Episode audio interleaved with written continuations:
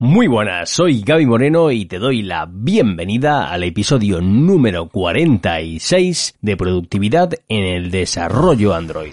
El podcast donde hablamos sobre qué puedes hacer para ser una desarrolladora o desarrollador Android más eficaz y eficiente. Te contamos técnicas, hábitos, herramientas, conceptos, tips y todo aquello que te va a hacer crecer sí o sí. Porque hay algo que todos tenemos en común y es que el día dura 24 horas. Como inviertas o gastes este tiempo, es cosa tuya. ¿Cuándo es el momento apropiado de dejar un trabajo? En el episodio de hoy voy a aprovechar que ahora mismo estamos tú y yo solos en Petit Comité para contarte qué opino yo de este tema. Vaya por delante que es mi opinión, no es la verdad es mi verdad. Como se suele decir, si vienes con datos, maravilloso. Si vienes con una opinión, me quedo con la mía. Aunque como te comento, esto no es un tema en el que haya verdades absolutas, ni mucho menos con lo que... Vamos, lo que te voy a relatar es eso, mi relato. Por cierto, al final del episodio te daré un tip brutal para sopesar cuándo dar este paso tan crucial.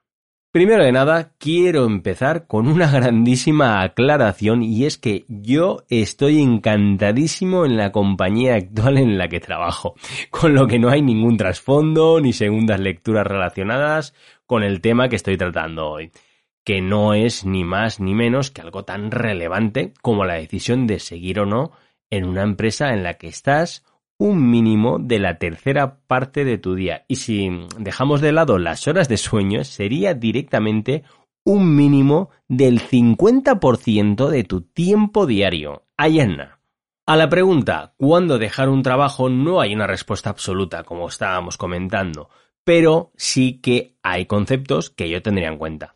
Por supuesto, yo a lo que me voy a referir aquí es con la perspectiva de un desarrollador Android, aunque esto aplicaría de modo muy muy similar a cualquier otro puesto relacionado con la programación y probablemente si tú me estás escuchando y no te dedicas al desarrollo, seguramente encuentres multitud de puntos comunes con tu sector.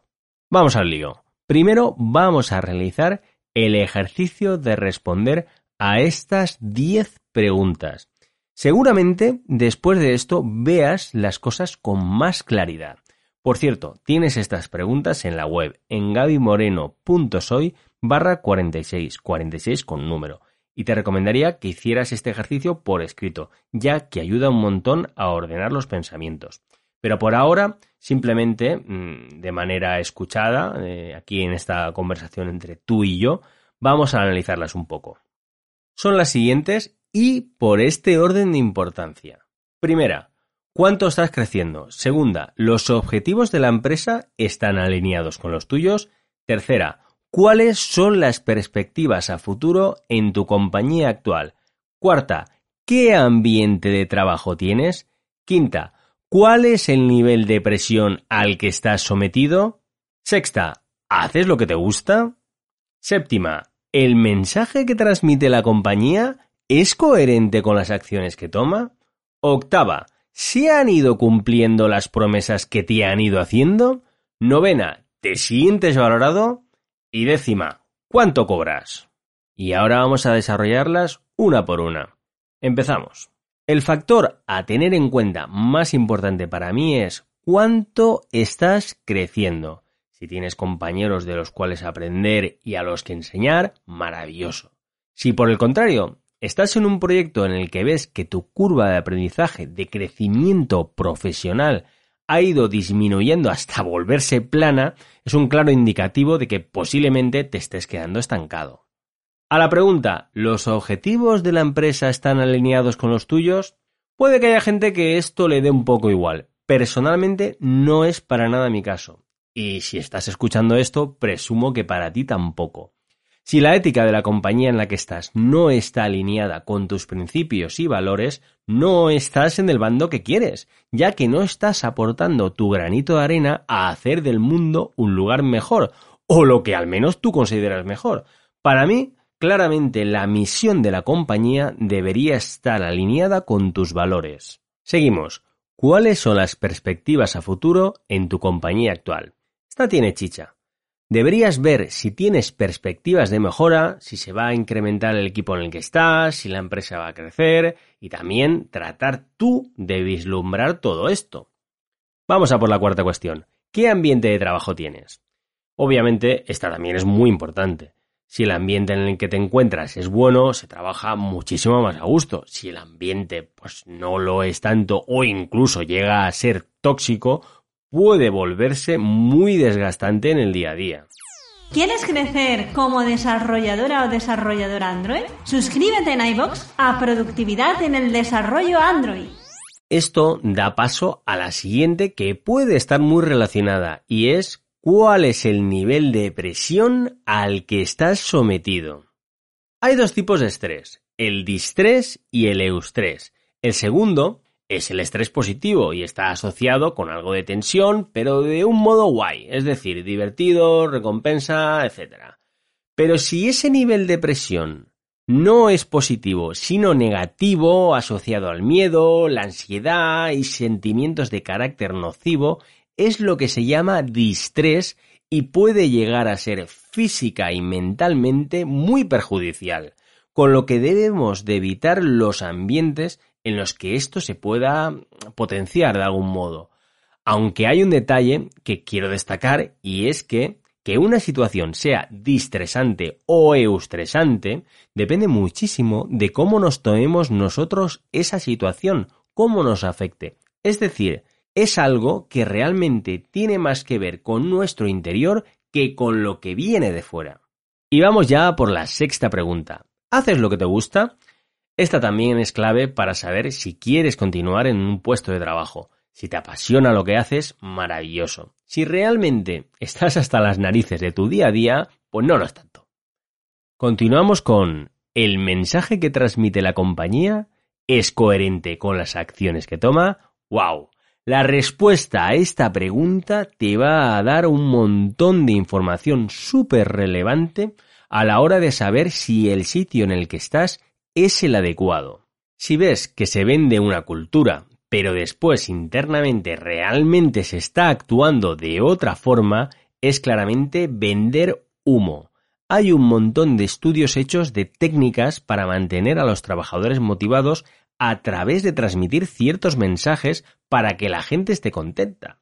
Si ves que se da lo de haz lo que digo pero no lo que hago, sospecha. Te voy a poner un ejemplo sencillo para que veas de lo que hablo. Hoy en día, si preguntas en una empresa, ¿trabajáis de manera ágil? Estoy seguro que un altísimo porcentaje de respuestas serían que, hombre, por supuesto, nosotros trabajamos de manera ágil, pero a su vez también estoy convencido de que no todas estas están siguiendo realmente estas buenas prácticas. Es decir, ese porcentaje de las empresas que dicen que hacen, pero luego en la práctica no es tan cierto, no son coherentes. Queda claro, ¿verdad? La siguiente pregunta que yo me haría está íntimamente relacionada con la anterior y es, ¿se han ido cumpliendo las promesas que te han ido haciendo? Y aquí voy a ir al grano con un par de ejemplos de libro. Te han dicho que te van a subir el sueldo en cierta fecha y cuando ha llegado esa fecha te han dicho que más adelante. O imagínate, te han dicho que para cierta fecha van a incorporar un nuevo compañero a tu equipo, pero cuando llega esa fecha, por lo que sea, te han dicho que ahora mismo no es posible. Seguro que sabes a qué me refiero. Pero también podemos ir al lado contrario. ¿Te han subido el sueldo sin que tú lo pidas? Oye, pues esto es muy buen síntoma. Venga, que ya casi estamos. ¿Te sientes valorado? Uf, esto es vital para nuestro ego. Que se reconozca nuestro trabajo y aportación al proyecto es de gran ayuda para estar a gusto. Si por el contrario, cuando haces algo bien, no te dicen nada, sino que, vamos, es que te pagamos para eso. Y cuando haces algo que no está tan bien, se te ataca, puf, malamente. Y ya por último, evidentemente, ¿cuánto cobras? Está clarísimo que, que te paguen más o menos va a ser un aliciente para quedarte en un sitio o no. Pero de verdad, a partir de cierto mínimo, el dinero es lo de menos. Si te quedas en un sitio que estás estancado, que no creces, que no estás a gusto, simplemente por dinero, es pan para hoy y hambre para mañana. Nuestro sector yo no diría que es un entorno competitivo, ni muchísimo menos, pero sí que es un campo en evolución permanente. Por lo tanto, si te quedas en tu zona de confort sin pena ni gloria, no es que no crezcas, es que se puede decir que vas para atrás, ya que no vas al ritmo que está avanzando la tecnología.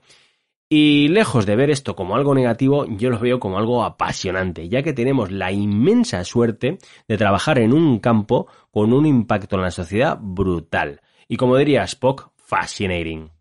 Ah, y al principio del episodio te decía que te iba a contar un tip para ayudarte con una decisión que es muy relevante para tu largo, medio y corto plazo. Vamos a ello. Es algo tan sencillo como escribir las ventajas e inconvenientes que tienes en tu actual empresa. Sencillo, ¿verdad? Muchas veces las cosas más sencillas son las mejores. Eso sí, te recomendaría que lo escribas donde quieras, pero naturalmente yo personalmente lo haría en un formato digital y por supuesto no lo hagas de una sentada. Es decir, tú te pones un par de columnas o headers o lo que sea, una con las cosas a favor del trabajo en el que estás y otra con las cosas en contra y lo vas rellenando pero a tu marcha. Cada vez que se te ocurra alguna cosa o veas cualquier tipo de evento que no te guste, disguste, lo que sea, lo apuntas. Así, poco a poco, te será mucho más tangible identificar si es el momento de tomar esa decisión o no. Tal y como te comentaba antes, poner las cosas por escrito ayuda muchísimo a ordenar nuestra mente y además te da perspectiva. Por supuesto, nunca tomes una decisión de este calibre en caliente. Siempre, siempre, y digo siempre, tómala con tiempo y reflexión, que se lo merece. Por cierto, si le pides consejo a alguien de la familia que no tiene nada que ver con el sector, es probable que lo más importante que vean sea, por un lado, la estabilidad y por el otro, la remuneración. Es decir, si la empresa es más o menos sólida y la pasta que te pagan. Tal como lo veo yo, la estabilidad te la das tú misma o tú mismo. A ti la empresa no te paga el sueldo, tú aportas valor para que crezca esa empresa y a cambio te dan una remuneración. Así que yo lo que te recomiendo es que hables con varios amigos, amigas de confianza que si son del gremio, mejor que mejor, que seguro que te ayudan a tomar la mejor decisión ya que tendrán más contexto del sector. Conclusión, piensa a largo plazo. Piensa en crecimiento y sobre todo toma distancia y reflexiona para tomar una decisión tan relevante para ti. Por cierto, te animo efusivamente a que escribas un comentario en la entrada de la web o en iBox acerca de lo que piensas tú de este tema. Estoy seguro de que tienes muchísimo que aportar. Y muchísimas gracias por dejarme acompañarte durante este ratito. Si quieres ayudarme a que lleguemos a más gente, comparte este podcast con tus amigos y contactos. Para enviarme feedback, sugerencias, preguntas o cualquier comentario, me puedes enviar un mensaje a través de la sección Hablemos de mi web, gabimoreno.soy. Nos escuchamos en el próximo episodio de Productividad en el Desarrollo Android. Un abrazote.